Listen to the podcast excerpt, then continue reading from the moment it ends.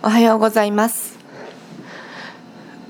子供にあげるものとしては私はあまりおもちゃなどはあげないんですね。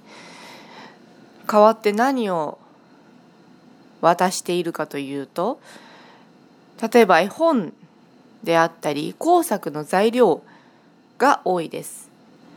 絵本は一回読むだけではなくっていつまでも残しておけるのでコストパフォーマンスが高く学びにつながるので一番大切にしているものです。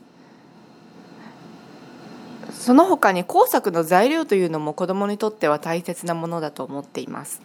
折り紙であったりセロハンテープペン段ボールのりなどですね。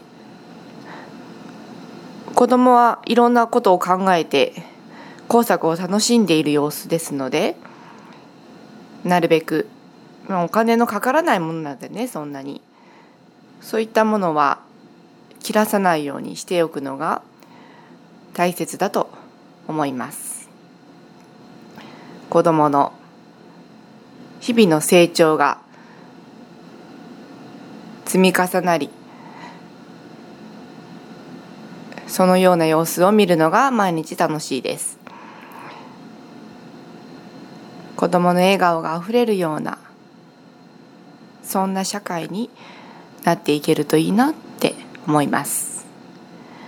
メールマガジンやツイッターブログもまた見てくださいね。バイバーイ。